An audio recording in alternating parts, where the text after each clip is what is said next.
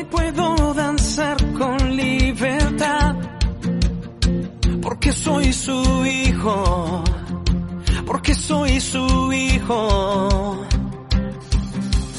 Hoy puedo danzar con libertad, porque soy amado. Estimados amigos y hermanos de la iglesia, Jesús te llama de la calera. Reciban un bendecido día del Señor. Qué bueno es poder vernos nuevamente por medio de estos medios y por medio de los devocionales que estamos enviando. Recuerde usted que por ahora no nos podemos congregar, pero por este medio nos vamos a seguir viendo. El temor. Vamos a tratar de conversar algo acerca del temor porque si bien es cierto el temor es una de las emociones básicas que tiene el ser humano, sin embargo el temor cuando es exagerado, produce entonces daño en lugar de ser beneficioso. El temor, si bien es cierto, evita que nosotros cometamos o nos arriesguemos de manera innecesaria. Pero cuando ese temor es perjudicial, es cuando nos paraliza y evita que nosotros podamos avanzar. Hay una historia un poco triste o muy triste que cuenta que un grupo de niños en una escuela de madera estaba incendiándose esta escuela y los niños subieron hasta el segundo piso.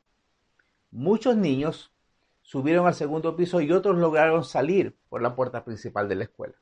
Sin embargo, un grupo de niños no lo pudieron hacer y para huir de las llamas subieron hasta el piso en alto.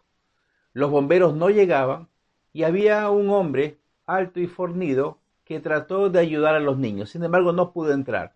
Como no pudo entrar, los niños se acercaron a la ventana y, el, y este, este hombre también se acercó a la ventana y los estimuló a los niños que se tiren.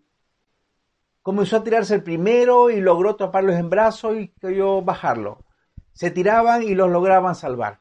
Sin embargo, el último niño le tuvo tanto miedo a las alturas que desafortunadamente se quedó paralizado en la ventana y nunca saltó. El único niño que murió esa mañana fue él. Y desafortunadamente era el hijo del hombre que salvó a muchos otros niños.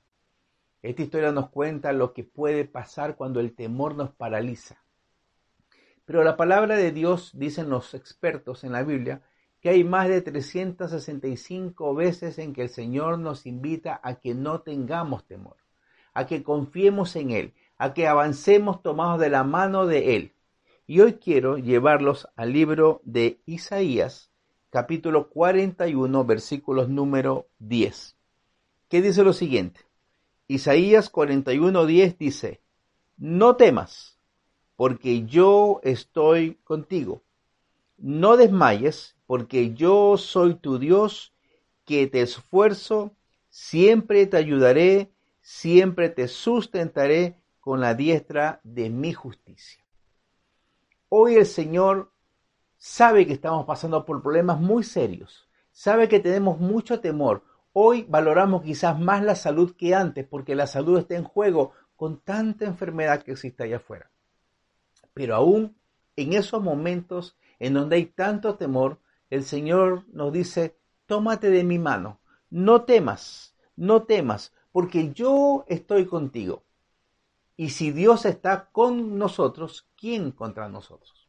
Él nos dice, no temas porque yo estoy contigo, no desmayes, no desfallezca, no pierdas la fuerza, sigue adelante, no desmayes porque yo soy tu Dios, que te esfuerza.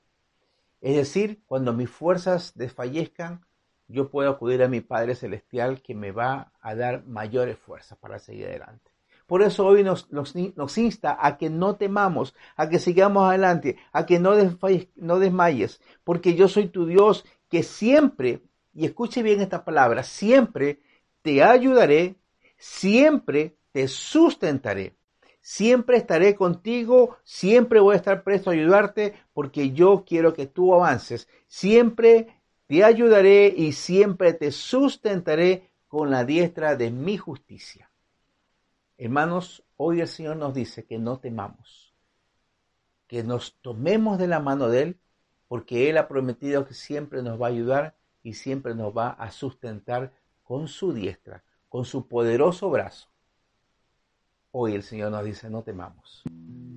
Si tú has podido meditar en esta preciosa palabra, el temor puede paralizarnos, pero el Señor nos insta a que nos tomemos de su mano. Tómate de la mano de Dios, porque Él hará grandes cosas contigo. Que el Señor te bendiga. En el nombre de Jesús. Amén. Amén.